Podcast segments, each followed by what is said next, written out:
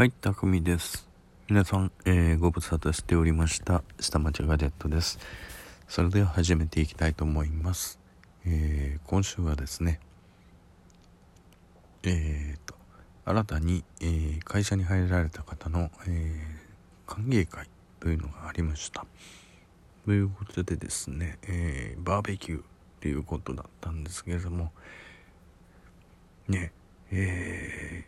夜スタートだったにもかかわらずここの数日の猛暑のせいでですね関西の方面はもうヒートアイランド現象みたいなになってますね。日が暮れても暑い。うん。海沿いのすぐもうねあの海が見えるところなんですね。うんとね。観覧車があってもその観覧車に乗ってこう海、えー、ポートタワーを見れるよっていうところで船も目の前を通っていくにもかかわらず海から全然風が来ない。なおかつすごい焼けてるっていうところの状態でですねそのバーベキューがスタートしたわけなんですよ。まあ炭火のバーベキューね。でまあドリンクは飲み放題っていう風なあのー、ことになっててえー、っとですねあのライブのリストバンドみたいなのを皆さん渡されてですねそれがちゃちゃんとその色分けによってですねあのドリンク飲み放題のお客様そんでもってなおかつ、えー、このお店に入場されてるお客様っていうのが分かるらしいんですね。ですのでそのばあのベルトは後ほどバンドは後ほど回収しますのであのなくさないようにしてくださいと。でないとあとはドリンク飲み放題の時にあのグラス交換制になってるグラスって言ってもねあの落っとしても大丈夫なようにあのプラスチックのあの透明のあのボトルですね。になってるんですね。でえー、っとね私、えー、役係に徹してたんですけれどもねなぜかっていうとね、座るとね、暑い。暑くてね、動けない。動けないからね、えー、でもって食欲出ない。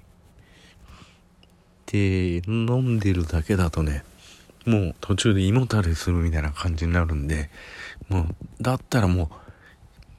う、焼いて食おう、焼いて食おう、焼いて食おうってなってたんですけれども、炭火が猛烈に熱くてですね、もう、焼いてるところでひたすら飲むでしょ。で、だらだらだらだらもう、うちわ持って、トング持ってね、もう、汗がじわーって出てくるのをもう首巻き、首巻きタオルでですね、汗を拭きながら、ええー、やってましたね。他の皆さんも必死に、あの、役当番、順番にやります、やりますってこう、交代にやってたんですけれども、まあ、みんな、焼く方は、えー、と、ほとんど飲み物を、ドリンクチャージしてから、えー、もう、グラス片手にね、グラス片手に、ドリンクチャージしつつ、えー、トングでこう肉を焼いていく、えー、野菜を焼いていくとかいう風な形になってましたね。あとの皆さんはこう、あのー、ご歓談とドリンク状態みたいな感じになってましたけれども、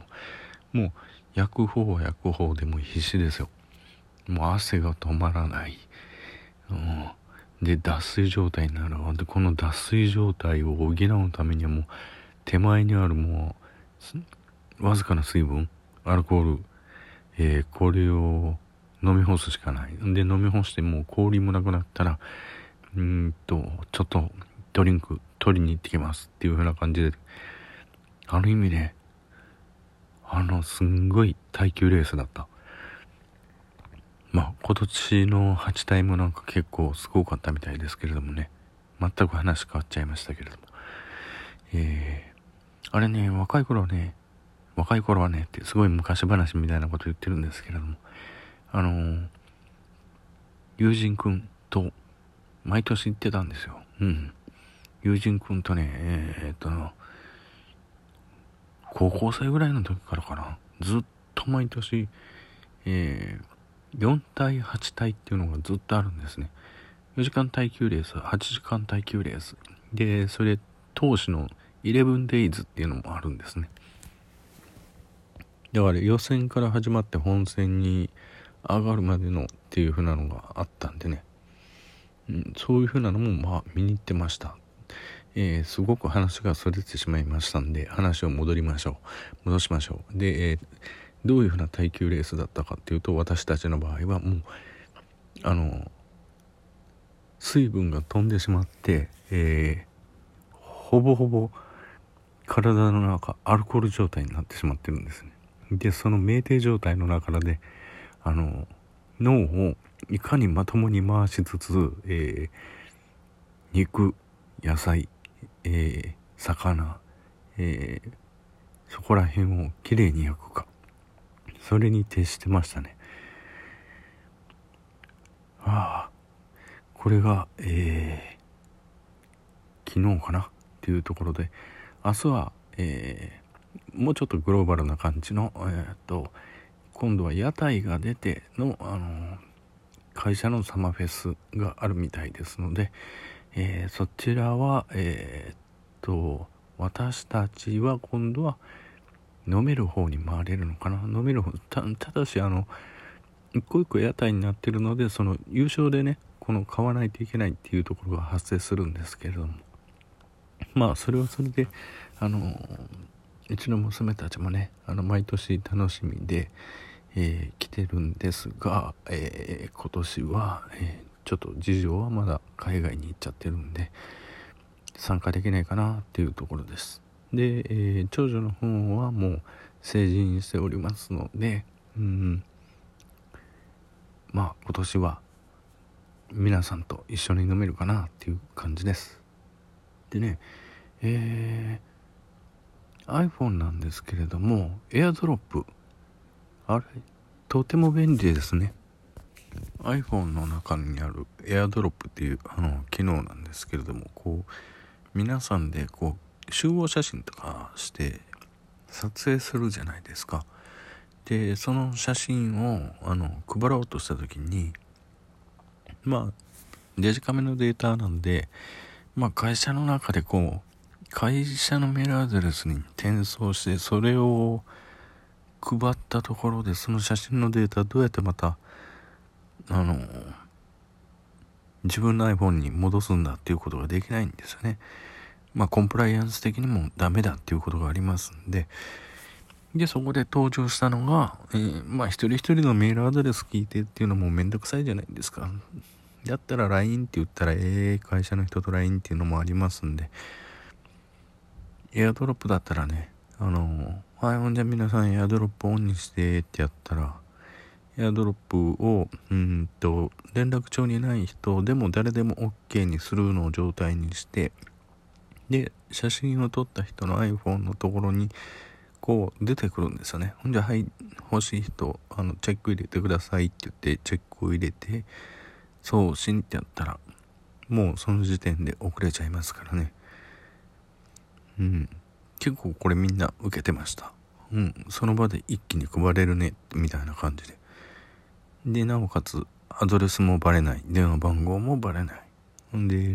LINE に、あの、友達なんかとして登録しなくていいっていうところだったんでね。うん。まあね、あの、LINE 登録してくださいよって言われたところでね、あの、私みたいなおじさんになってくるとね、これね、あの、実は長女に登録してもらったんで、私がどうやって登録したらいいかよくわからないんですっていうところがあるんでね、うん、正直言うと、お恥ずかしい、それね、あの、おじさん対処できないんですっていうような感じになっちゃうんで、まあね、もう半分以上酔ってますからね、もうめんどくさいんですよね。だからもう、ごめん、LINE の使い方わからないからって言って、そういうような感じで、もうエアドロップで巻くわ、みたいな感じになってましたけど。うん。まあ、とりあえずみんな Bluetooth オンにしてって言って、Bluetooth オンになったら、ほんでこれで、あのエアドロップそこの、あのー、コントロールパネルを押してもらったら、えー、エアドロップって出てくるからエアドロップをオンにしてくださいってでそこに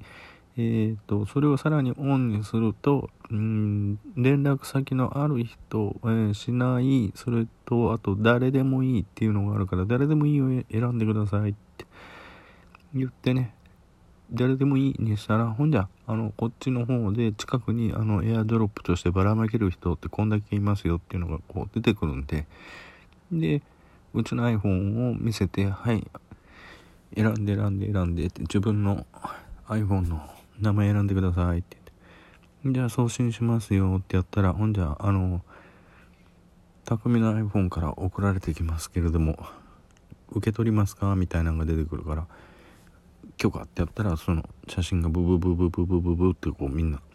届いてましたからね。あ、これ便利だねって言ってて。まあ、逆に言うとね、LINE だったらこう、画素が落ちるんですね。あの、データを極力写真,、あの写真データなんかをこうローデータのまま送るっていうことはしないんでね、えー、